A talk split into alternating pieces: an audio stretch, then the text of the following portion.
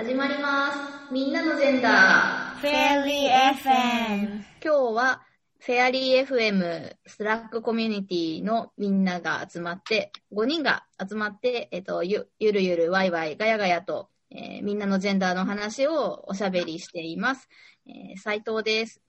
皆さんも自己紹介お願いします。ナッツです。はがです。まえちゃんです。一郎さん一郎さん聞こえてないんかな？一郎さんもいます。よろしくお願いします。えー実は初対面の5人で今しがた盛り上がっておりまして、えー先日、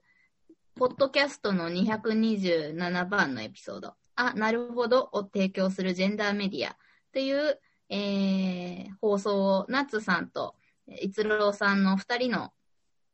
トークがあったのですが、それをきっかけに、えーナッツさんと初めましてをして、えー一通り自己紹介をしてから今この、えー収録を始めています。逸郎さん、聞こえます？聞こえない。てないかな。なんかね、あの、妙な間とか、あれなんだったっけ？みたいなのがあったら、適宜編集でちょきちょきしてくれるらしいので、あの、不用意に発言をして大丈夫です。OK です。おーい。そう、ナさん、あの収録の感想戦というか、うんうん。どうです喋ったのは、ポッドキャストで喋ったのは何回目かなんでしたっけ？3回目 ?3、4回目です。なんかすごく離れというか、やっぱすごい聞きやすかったから、喋り慣れがあったんですね。そう言ってもらえると嬉しいですね。ちゃ聞きやすかったです。なんか感想を聞くことってめったにないんでね。うん。それも確かに。感想を言うことめったにないもんね。うん。ね、コメント、なんかやっぱブログとかと違ってコメント残す場もないし。うん。確かに、そう、いつも、せっかくフェアリーの Slack があるから、なんかこう、あ、この感想言いたいなって思うんですけど、大抵歩いてる最中とかに聞いてるので、こう、なんだろう、感想を投稿できる瞬間になるともう内容を忘れてるっていうとても悲しいことが なんです。ちょっとね、そこだけが難しいな、音声メディアって。うーん。えーでも率直な感想を聞きたいです。なんか、あの、いいとこも悪いとこも疑問だったとこ。なんかね、すごくフックになる、なんか爆笑ネタみたいなのが一個あると思い出せるんですよね。うんうん。後からでも。なんかすごく、なんだろう。情報量が多くて、はあはあ、なるほど、なるほど、みたいに、すごく、あの、なんだろう。面白いなって思いながら聞いてるんですけど、うんうん。なんかこう、一週間後ぐらいになんか何かを思い出せるかっていうと、すごく、なんか、ごめんなさい、ちょっとね、難しかったなとか思いながら。なんかね、あの、性教育 YouTuber の話とかが、あのね、よ見ました、あれ、あの後。あー、しおりーぬさんとピオリーかヌ。さん。うんうん。そうすごい面白かったです。ね、加賀さん、まえちゃん、どんな、です？よかったら、今、感想を。バイスタンダーアプローチの話されてましたっけ？してました。ああ、そのビデオ私も見て、うんうん。な、なんかあれですよね。周りでセクハラが起こった時にどういうふうに対処するかみたいなビデオですよね。そう、そうです。なんか啓発ビデオみたいあ啓な。発ビデオ、そうそうそうそう、私もあのビデオすごい好きで、うんうんなんかこの間、あのー母校の大学で、なんか OB を字を読んで、あの、授業をするクラスがあって、なんかそこで喋る時間があったんですけど、そこで見せました。これを見ろって言って、なんか 21歳に、20歳前後ぐらいの、あの、なんか男の子が多い授業だったんですけど、その、あの、性的同意、あ、スパイスタンダーズアプローチのビデオを見せて、あの、教育してきました。ナッツさんのポッドキャストを聞いて、ああ、こういうのがあるのね、と思って。だから、すごい役に立ちました。ええー、嬉しいです。すごい、教材になったんですね。うーん。そうそう。なんかあんまり若い子って、もう10個も違うとどういう、ね、なんか、性暴力に対してどういう風なアプローチをするかとか、そういうことを普段どう考えてるか全然わかんなかったんで、うん。とりあえずそのなんかビデオがわかりやすいし、すごい日本の文脈でできてるビデオだからいいなと思って、あの、すごい良かったと思います。と、あの、受け取ってくれたかわかんないですけど、まあそれを見せられたのは良かったかなと思って。うんうんうん。なんか結構ジェンダー系の啓発とか知識って、うんなんかその場ではあんま響かなくっても、うーん、確かに確かに。うん。後々思い出したりして、あ、このことかってなるうん、のが重要な気がしてるんで、そうで絶すよ対ね。見せたビデオを2、3年後思い出すと思いますよ。うん。うんそうそう。自分も知りたかったし、その、直面するまで、前に。うん。うん。だからその学生さんとかも、まあ学生のうちでもいろいろあると思うんですけど、本当に社会、会社とかで働き始めた時に、あ、これなんかあの人が言ってたやつだとかって、心でクリックしてくれればいいなって感じです。いや、でも素敵ですね。ようんあの、母校に話しに行く機会が。あるなんてそうそうそう、そうなんですよ。なんか、これも若干ジェンダーの話と関わると思うんですけど、なんか大抵そういう授業って、なんていうんですかね、あのー、まあ、男性で、あの、中年以上の人、ある程度、まあ、社会の中で経歴を積んできた人が呼ばれることが多いと思うんですけど、なんかその、最近はもっと若い女性、若い人さらに女性を呼びましょうみたいな感じに変わってきて、なんかちょうど、あの、浜さんいるから呼びましょうみたいな感じで呼ばせてもらったの、あの、呼んでもらったので、もうここぞとばかりに ジェンダーの話をしてきました。も うここぞとばかりに、あの、バイスタンダーアプローチの話とか、あと選択的夫婦別姓の話とか、うんあとは、生徒生殖に関する健康とか、もう他の、他の授業とかではあんまり聞かなそうだなっていうことをギュッと言っときました。素晴らしい。うーん。お疲れ様でした。はい。ちゃんどうでした？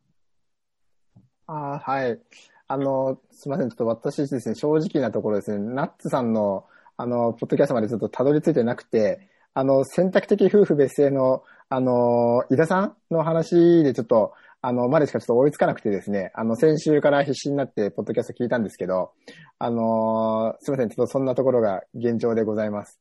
ただちょっとあの、職場、あの、先週ちょっと、あの、逸郎さんと斉藤さんと、あの、オフ会で、えっと、話を、あの、ジェンダーについて話をして、あの、まあ、自分自身、あの、まあ、某市役所で、あの、勤めてるんですけど、あの、行政とか市役所の方で、どういう、あの、せあの、ジェンダーに関する研修されてるのかなっていうのが気になるってことだったんで、ちょっと調べてみたんですけど、ちょっとあの、資料としてパッと、あの、検索して出てきたのは、あの、やっぱまあ、D、DV 被害者サポートだとか、あとはセクシャルマイノリティのことだとか、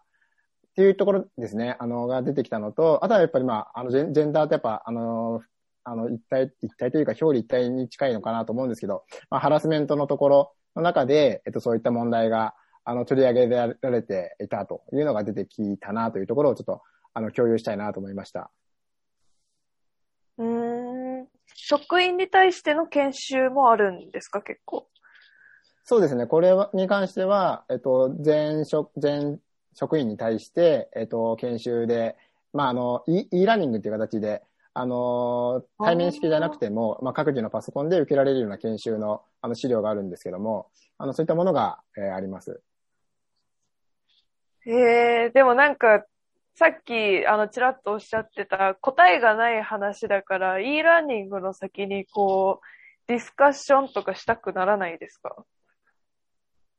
そうですよね。そこが、まあ今まあ、全体的にもそうですけど、やっぱ効率化とか求められちゃってるんで、なかなか対面式のの研修っていうのは昔はあったんですけども、かなり減ってきて、えーいて、本当はそのもう一つディスカッションっていうのができれば、もっと深まるなとは思うんですけど、やっぱりこの e ラーニングになっちゃうと、あの、興味ある問題は、あの、深く、あのー学ぶと思うんですけど、興味ないものはポポポンともスライド飛ばすだけで終わっちゃう職員も多いと思うので、そこがやっぱり、なんか難しいなというのは感じますよね。いやー、でもまあわかります。私も興味ない e ラーニングめっちゃ飛ばすんで、あの、人のこと言えないんですけど。そっか、なんか、まあちょっとまだ今は自分の経験も知識もね、足りなさすぎるんで、あれなんですけど、研修とかも将来やっていきたいんですよね。で、なんか、でもそうやって e ラーニングが主流か、主流になってきてるって聞くと、どう対抗してったらいいんだろうって考えちゃいました、今。確かに。ビデオを流すだけだとやっぱり難しいですよね。なんかジェンダーって本当に聞くだけじゃなくて、なんかワークとかグループワークみたいなのも通して結構学べるところもあったりとかするから、そういうとこが醍醐味だったりするじゃないですか。うん。でもなんか難しいですよね。e ラーニングとかなってくると。まあやり方はあるんでしょうけど。うん。ね、それこそさっき言ってた、興味ある人はちゃんと読むけどのところで、なんかオフラインで対面であれば、なんかその興味ひ引かせる対話とかディスカッション、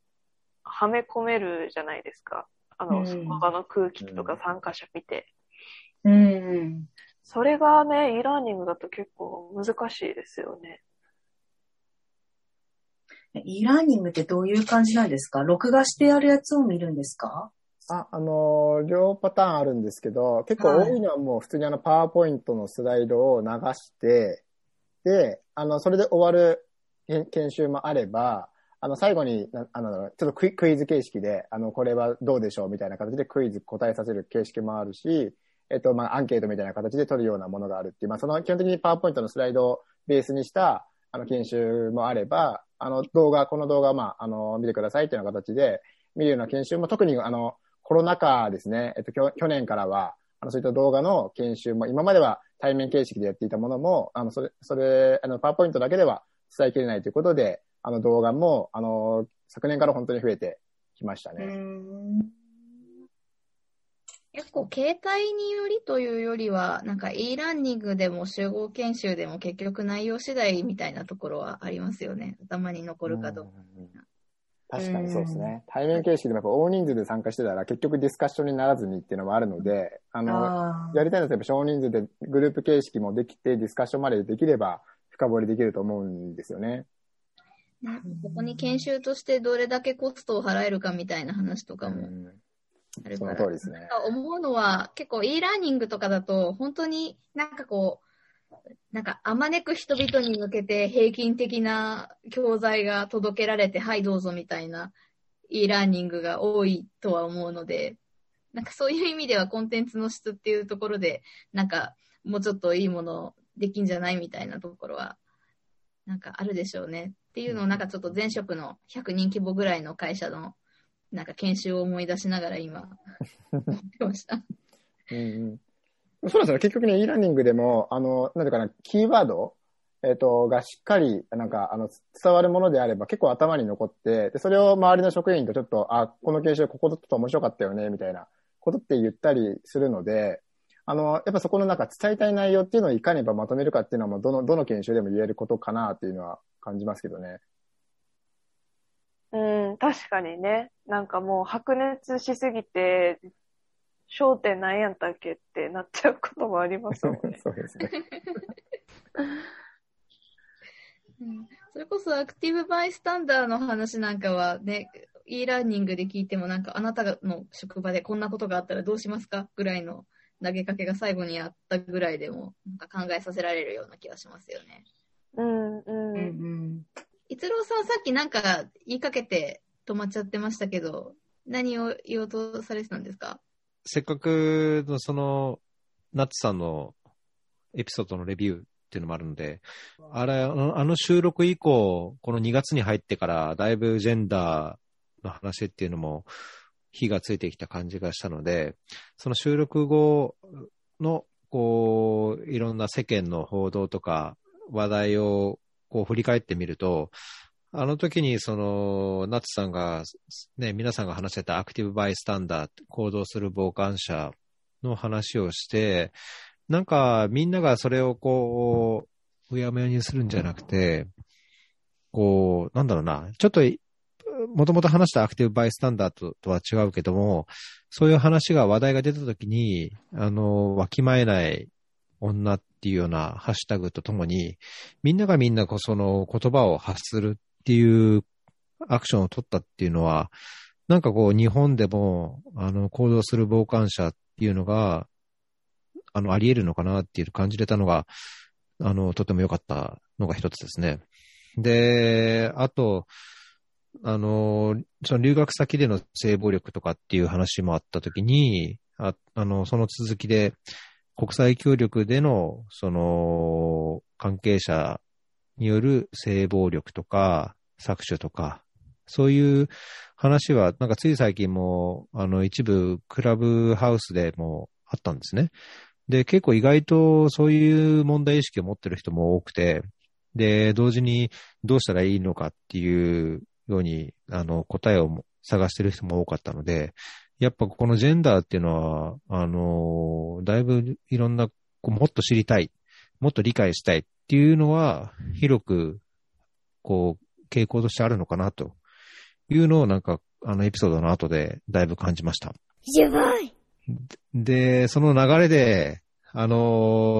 ーその男性側の、男性の辛さ、ジェンダーの話で男性の辛さっていうのをもっと知りたいっていう話もあったから、そこと関連して、最近のこう経験っていうか、出来事からふと思ったんですけど、一回ね、いつかのエピソード、誰かと話したエピソードでも話したんですけど、例えばトイレで、公衆トイレとかで、あの掃除に来てくださる方が女性が多いんですよね。その男性トイレでも。で僕はなんか逆にこう、これいいのかなと思うところがあって、その男子トイレに女性が掃除しに来て、男性が用を足したりとかしてるところに、それでも掃除をしに入んなくちゃいけない。これってどうなのかな？それ女性であるべきなのか、その掃除するときにトイレをアクセスできないようにするべきなのかっていうのはなんかこう、ジェンダーと違うのかわかんないけど、なんかそこはどうかなってもともと思ってたんですよ。で、この前、あの、スーパー銭湯みたいな、あの、温泉、千何百メートル掘って温泉出してますみたいなスーパー銭湯に行ったんですよね。で、そしたら、お風呂入っ、みんな入ってるんですよ。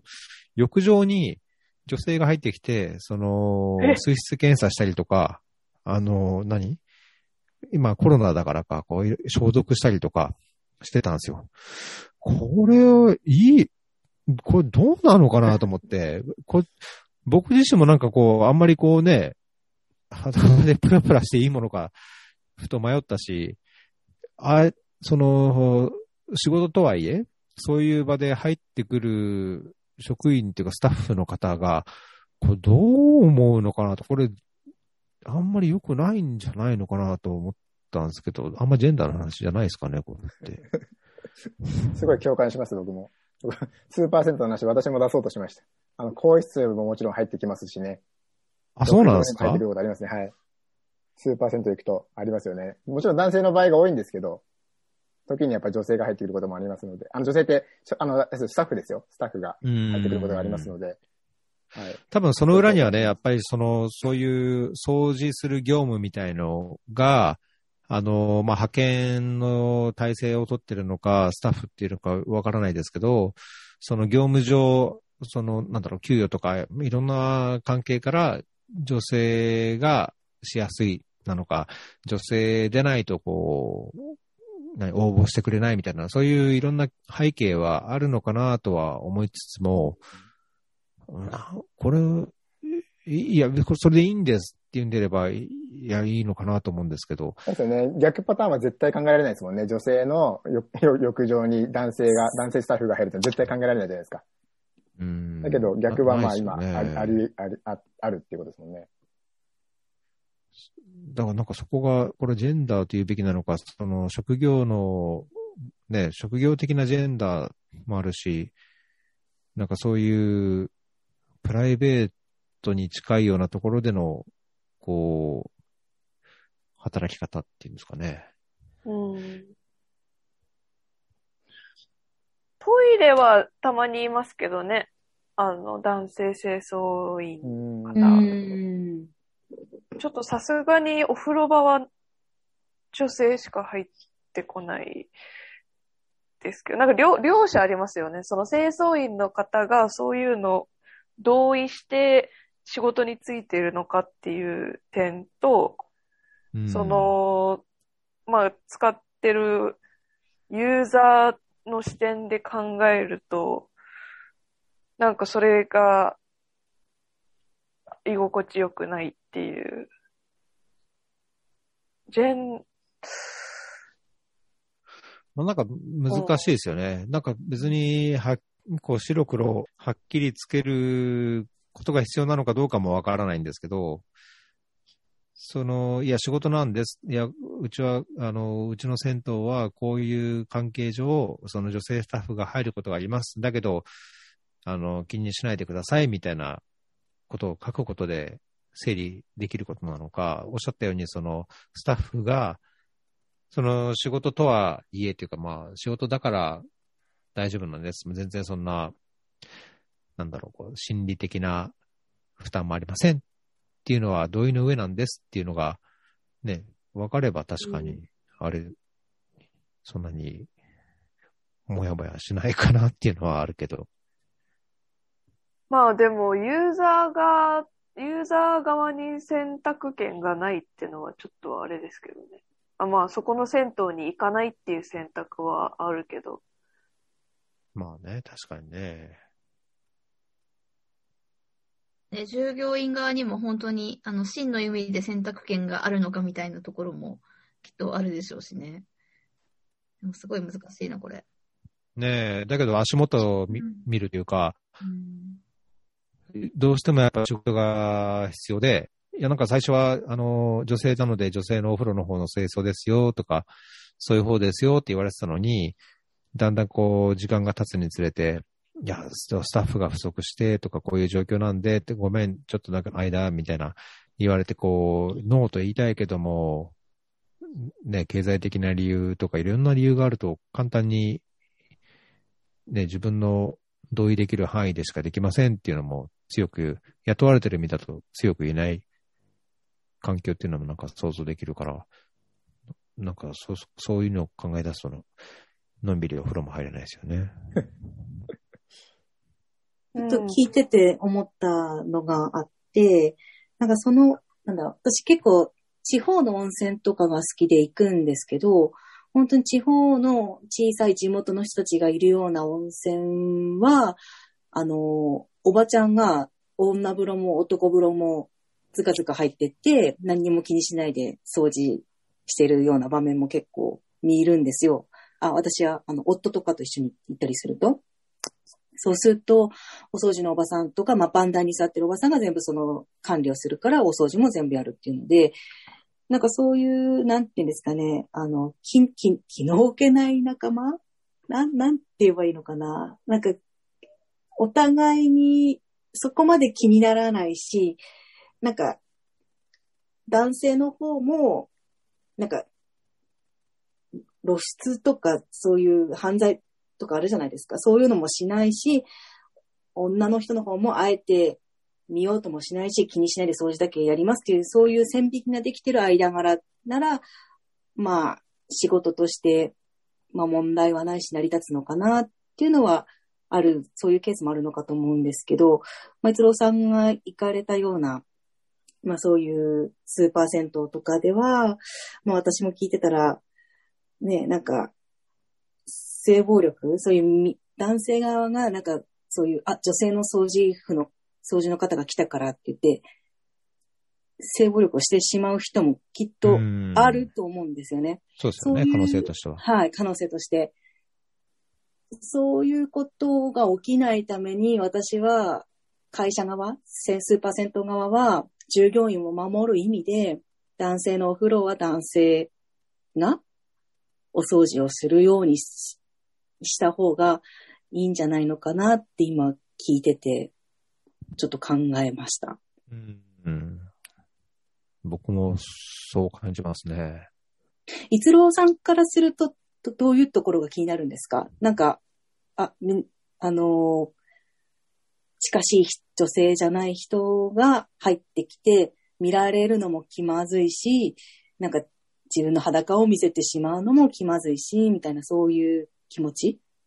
いや、正直ね、あんまそこら辺はないんですよ。はいは ないん。か、あのー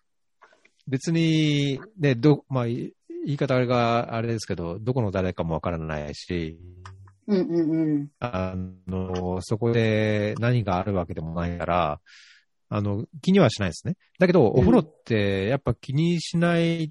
とこじゃないですか。その、うん気にしないで入りたいっていうか、こう、のんびり入りたいとこだから、そこで、例えば、タオルも、タオルでこう、か隠さずに歩いてることが、逆にこう、き、なんだろう、こう、仕事をしてる方が気まずく思うというか、やりづらく思うような、さっき言ったようにその、あえて見せ、さ見せ、見せてるような風にうん。思われてしまうのは嫌だけども、だけど仕事としてこう、そういうへ考えというかね、そういうもんじゃないんですよっていうふうに逆に相手が思ってるんであれば僕は全然気にしないんですけど、トイレでもお風呂でもなんか、そういう、ある意味プライベートな場所に異性がこう入ってくるっていうのは、で日常生活でも家族でもそんなにあるわけじゃないから、うんそこで気にしてないのかな？え、俺は普通にしてていいのかなっていうのが気になるとこですかね。医療関係の友達が女子の子がいて、もう全然気になんなくなった、はははって笑ってました。それだといいんですけどね。うん。なんかでも、自分もあれ、あの、なんだ、脱腸っていうのをやったことがあって、手術した時に、そこの、本当汚いですけど、下の毛を剃られたんですけど、うんやっぱり女性に剃られた時は、もう、まあ、痛さの方が増しちゃってるんで、気にしなかったですけど、やっぱ恥ずかしい思いはありましたよね。なんか確かに、それと比べられると、変わんないのかもしれないな 清掃員がね、おばちゃんが来られても、もうそれはそれで仕方ないのかもしれないなとも思いつつ、いや、難しいですね、本当ジェうンダーって。ん。でもなんか、お、面白いっていう表現が正しいかわかんないですけど、多分会社側の配慮として女性風呂には男性社員を送らないけど、男性風呂には女性社員を送るっていう、なんか、配慮なのか配慮じゃないのかよくわからないっていうう。ん。ねその経営側として、どういう視点があるんですかね？そういうのはね。決める側としては。ってなると、やっぱり女性のお客さんは守るけど、従業員の女性のことは守れてないって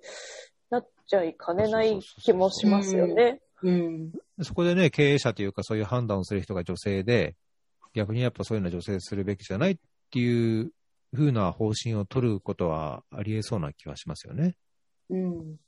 私、学生の時にファミレスでバイトしてたんですよ。で、その時は、あの、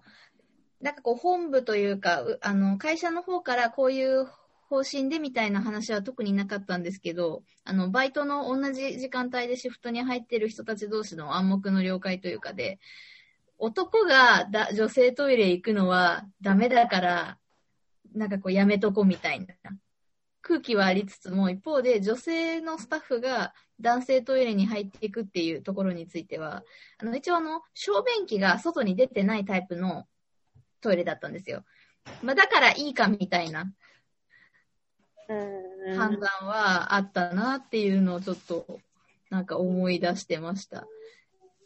なんかやっぱりそういうのももうバイアスなんだろうなみたいなところはある一方で、なんだろう。それこそ文化の問題っていうこともあると思って、日本も江戸時代とかは混浴の公衆浴場で男女同じところに入っていくみたいなのがすごく当たり前の時代もあったわけだったし、それこそ、なんだろう、銭湯、古き良き、あの昭和の時代のみんなが通いに行くような銭湯なんか、ね、番台から男女両方の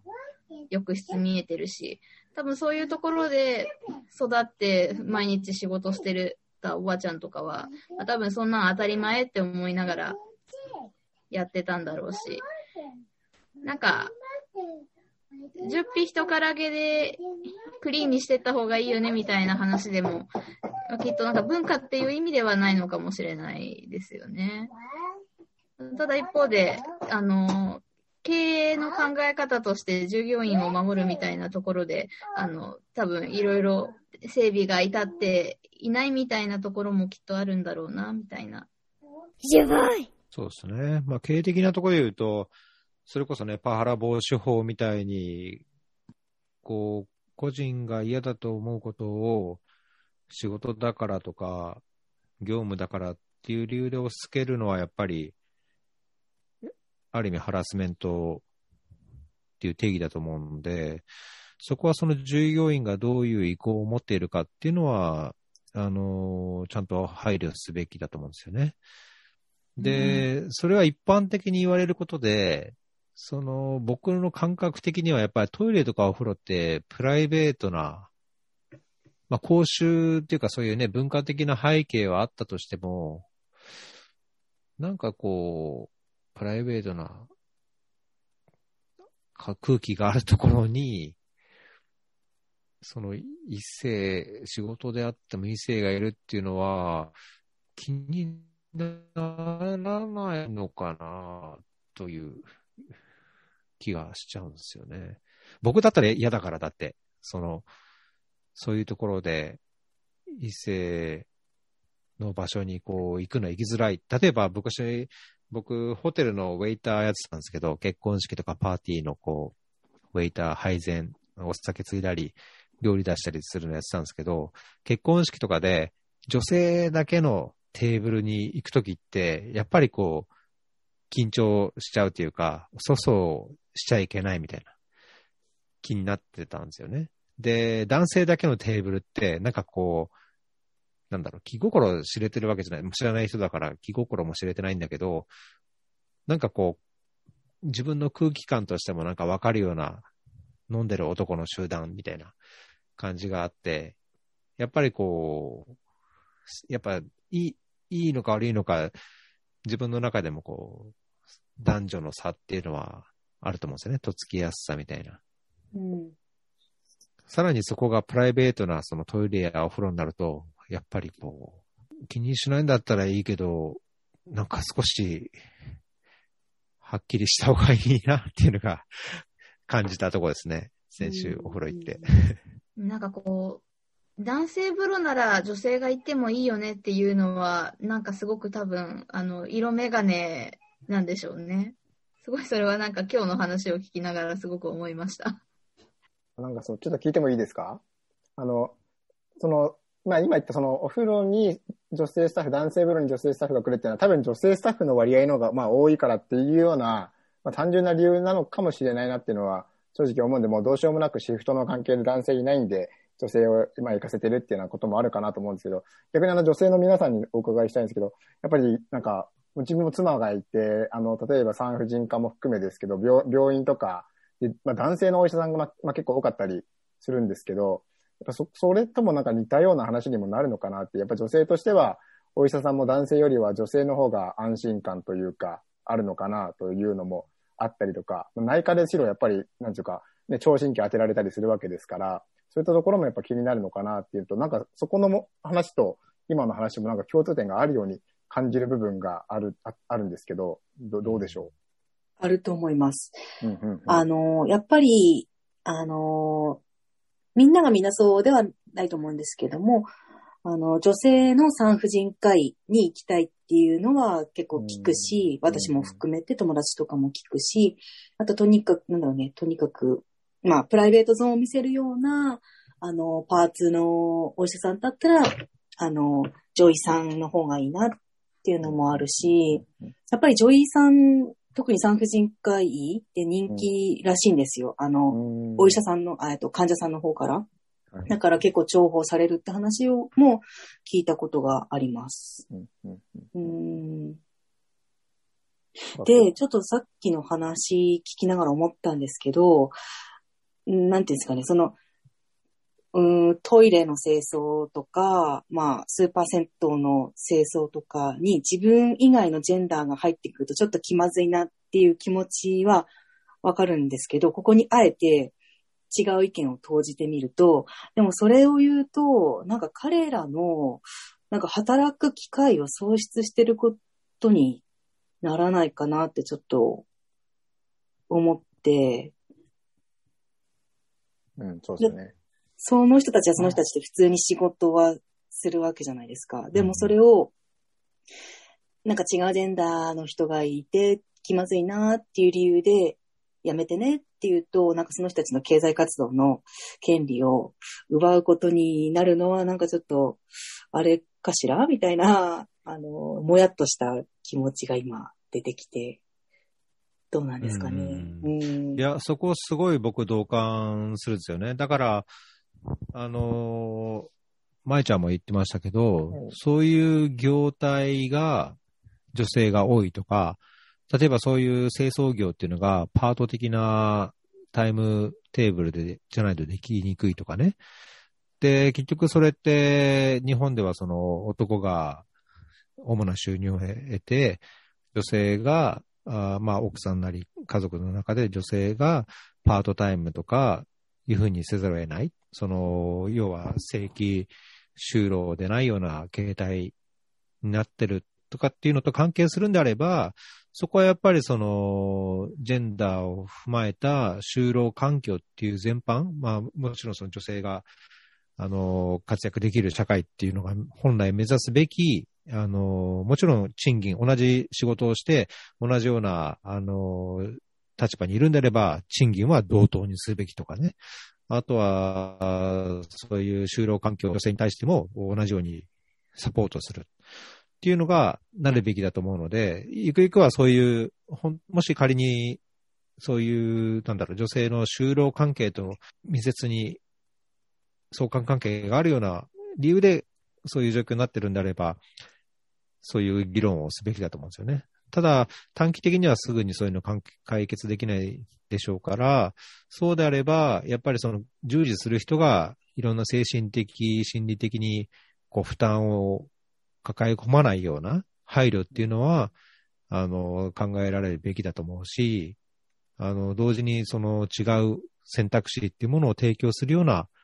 体制っていうのをこう作っていくべきなんじゃないかなと思いますけどね。なるほどそ、そこにつながるんですね。深いですね、やっぱジェンダーって。やっ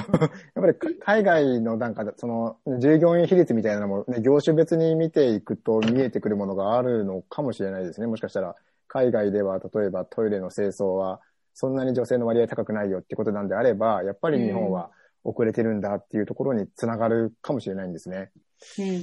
なるほど。で、もう一個被せると、なんかもしかしたら、その清掃員の人の、なんだろう、例えば年齢とかも関係してくるのかなっていう気はしてて、なんかそれは、まあバイアスであったり、人の思い込みだったりとか、が絡んでくると思うんですけど、まあ例えば、未婚だったらさすがに遅れないよねとか、男性でもいいよねとか、あるかも。結婚してたらとか、わかんない。うん年取ってたら何気にしてんのみたいな。うんうんうん。なんか、別に、なんかひどい言い方すると、あなたのことを別に性的に見る人なんていないんだから、みたいな、うんそういう役割が回ってきてしまうって可能性も、なんか考えないといけないのかなって気はします。うん。そこはもう間違いなくそうですよね。あの、私も見た、ふ風呂場で見た、あの、女性スタッフは、やっぱり若い方はいらっしゃらないので、そこは間違いなく、まあ、あるんだろうなと。ぜまあ、前提として、そういったバ,、まあ、バイアスというか、はい。偏った見方があるのかなという気はしますね。そこはやっぱりなんかこうね、特に今、高齢者の再就労とか、あのーそういう関係で言うと、いろんななビルの管理人とか、清掃婦とか、そういう職業においては、そういう人の再就職は斡旋を優先するとかっていう、こう、枠組みというか、ね、あの、立て、立て付けもあると思うので、それで、あの、就労してるから、結果的に、まあ、高齢だったり、っていう方で、でかつ女性が多かった場合に、そういう立場でするポスト、ポストっていうか、その、仕事、業務は清掃でここですよ。いや、男子風呂もありますけど、女子風呂もあって、みたいな、ようなのはなんかありそうな気はするから、なんかそういうの、その手の業界の人に裏事情を聞いてみたい気はしますね。うん、まあでもビルの清掃員で女子トイレに男性清掃員入ってきてるの見たことないですね。だからやっぱ、銭湯とかおお風呂場ってところがすごい特殊ですよね。なんかそれはすごい日本の文化も絡んできてる気もしないこともない。なんか駅のトイレ最近男性清掃員さん多くないですか？女性トイレに。えそうです。あまあ、さあんまり最近は出かけてないですけど、あの、張り紙とかで、ただいま男性清掃員が、あの、お掃除しております。あの、ご迷惑をおかけしますが、ちょっと掃除の間はすみません、みたいな張り紙が、結構男性清掃員がお掃除されてる時だけペタって女子トイレの入り口に貼ってあったりとかするんですよ。うんあるある。うん。だから、おじさん。わ、で、若い人じゃないですね。おじ、おじさん、まあ、60歳以上の人かなってパッと見、大体。その人がお掃除されてることは結構見ますでね、個人的に。確かに。駅はありますよね。でもなん。か、オフィスビルはない。ない、ない、ない。何なんだろう、ねこの違いは。確かに、確かに。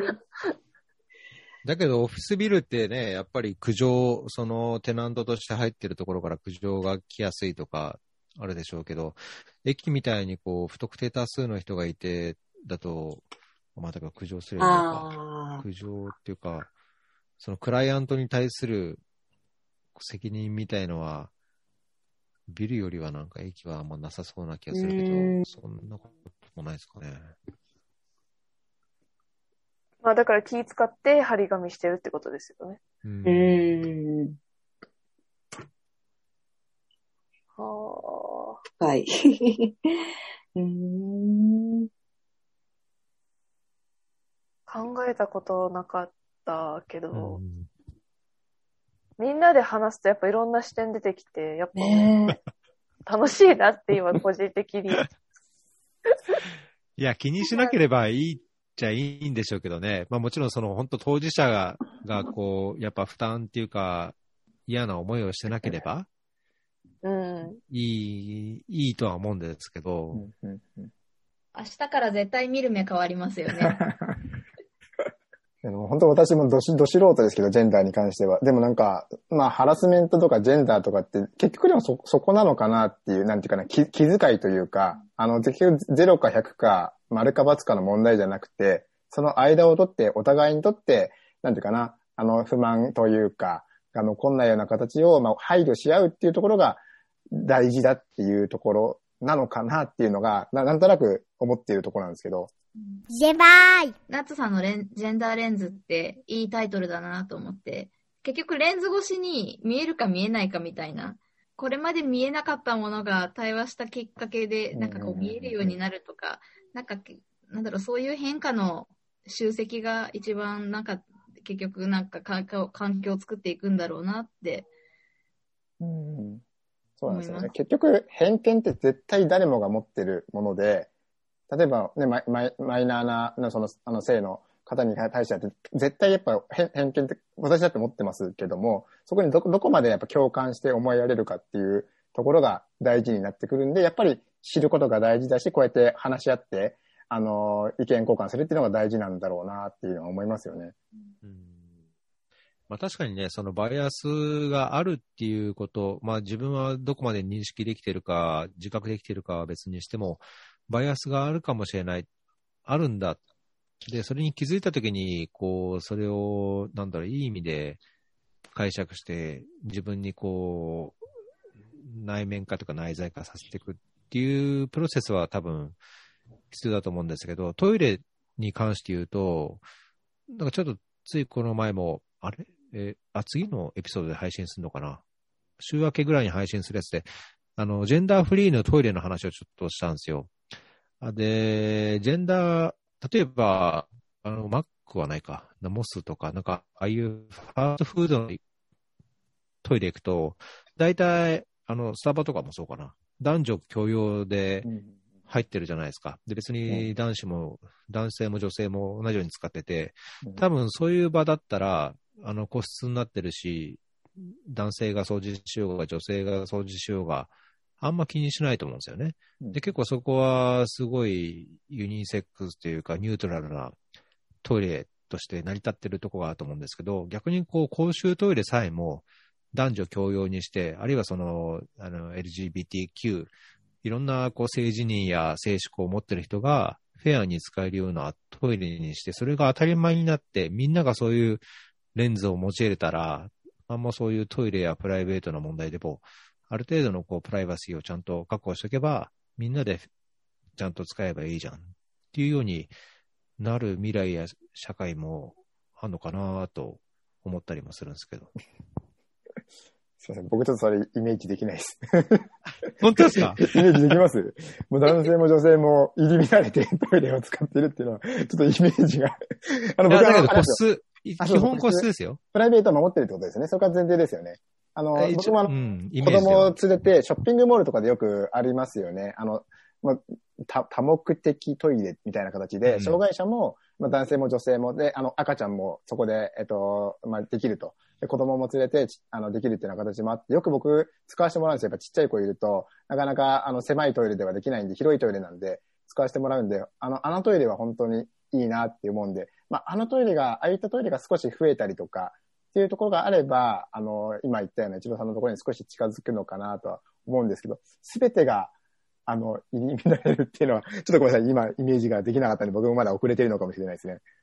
うん。私の言ってたイギリスの院は、あの、ジェンダーニュートラルトイレが、もうバーって整備されてて、もうみんな同じとこから出入りしてました。結構普通ですよね、海外の。一部ではね。ただ、やっぱ、一緒が怖いとか一緒が。うん何か不安感を覚えるっていうのは絶対男女っていうかその様々なジェンダー感にあるので、全部混ぜこぜにするのが正解だよねっていうのが、はちょっと端的な考えなのかなと思ってて、じゃあどうしたらいいのって言われたらちょっと、あの、答えは持ち合わせてないんですけど、なんかやっぱり大学っていうある程度、何ですかね。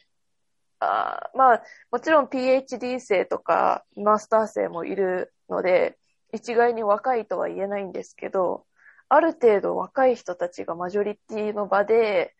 ジェンダーニュートラルトイレがあるっていうのと、やっぱそういう駅とか公共な場所でもう本当にジェンダーも年齢もいろんなものが混ぜこぜの場でニュートラルトイレがあるっていうのはちょっと意味合いが違うかなと思います。そこはそうなんですよね。僕も、その、あの、そういう個室がいくつも何個かあるところで、男女共用の、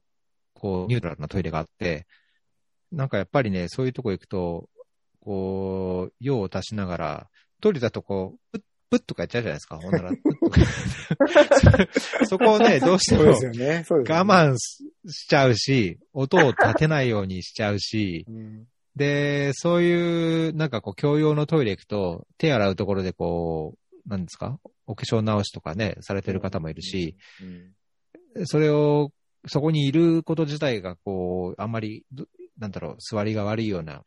感じもするとこもあるので、確かにその、男女っていう分けるのはやっぱ一つ、あの、なんだろう、こう、居心地の良さを確保するっていう意味ではいいと思うんですけど、今ね、その、LGBTQ の BTQ とかのところ行くと、そういう男女と分けられてることによって、なんだろう、居場所がないっていう人もいるのも事実だと考えると、そういう教養、あのーなんだろう、こう、外見は男に見えても心が女性でとか、いそういう人が男性トイレに入りにくい場合に、い行きやすいところを、こう、場を作っていくっていうのは、なんかジェンダーのあり方としては、もう少し考えていくべきかなとは思いますけどね。だからデザインってめちゃめちゃ大事ですよね。うん。なんか多分私たちが今想像してるデザインが多分想像力がなさすぎるんですよね、きっと。うん。よくね、本当あの、障害者の話ですよ。障害者の方も、あの、一緒に暮らせるデザインとして、やっぱりユニバーサルデザインっていう言葉も、あのね、むもう昔からありますけど、やっぱそこも含めてですね、ば万人が使いやすいデザインっていうのは本当に大事なんでしょうね。うん。なんかやっぱそのデザイン、ハードデザインからの生まれてる差別は絶対あるし、うんうん。で、デザイン自体もきっと思い込みから作ってるものはたくさんあるから、そこを外してどうハード面を作っていくかって、めっちゃワクワクしますよね。うん。デザインのもっと上流にその考え方というか価値観というか、その思想があって、ハードのデザインがあって、人の価価値観も、なんか生活動線も生まれていくって思うと、すごく考え方って大事ですよね。うん。いや、でもそんなかん、そんなこんなで、あの、結論は出ないし、話も尽きないけれども、みんなのジェンダー、第1回、あ、これが第1回目の配信ですよ、皆さん。え？おそうなんですね。そういえば、記念すべき第1回、みんなのジェンダー、あの、居酒屋談義のような形で、一度放送としては、このあたりで区切りをつけたいかなと思います。最後に、ナッツさん、最後に一言言って締めてもらってもいいですか？はい。光栄です。ありがとうございます。いや、なんか私基本的に、なんかその私が多分私が悪いのかなと思ってて、私が結構ジェンダー専門に勉強してきましたとか言ってしまうと結構皆さん、あの、自分は専門家じゃないんですけどって枕言葉挟んでくれはって、なんか専門家だから話していいみたいな空気感あんまりいいとは思っていなくって、一人一人が社会構造の中で生きていて、一人一人が経験してるものがあると思っているんで、もちろん専門家として、あ、これはこういう見方もできますよねっていう、ちゃちゃ入れみたいなのもできると思うんですけど、なんかもっと一人一人が自由に、あの、時には間違ったことを言って失敗したりしてもいいと思っていて、もっと自由に話せるような、あの、ダイアログ作りができたらいいなと思っています。素晴らしいまとめありがとうございます。まあ、そんな感じで、またぜひ集まって、このメンバーかもしれないし、違う人もいるかもしれないけれども、またぜひ、あの、良いタイミングで、第2回の居酒屋談義もやりましょう。というお願いします。お願いします。えっ、と、フェアリーではこのような形で、あの、皆さんと、あの、話したいテーマを、あの、けんけんがくがくというか、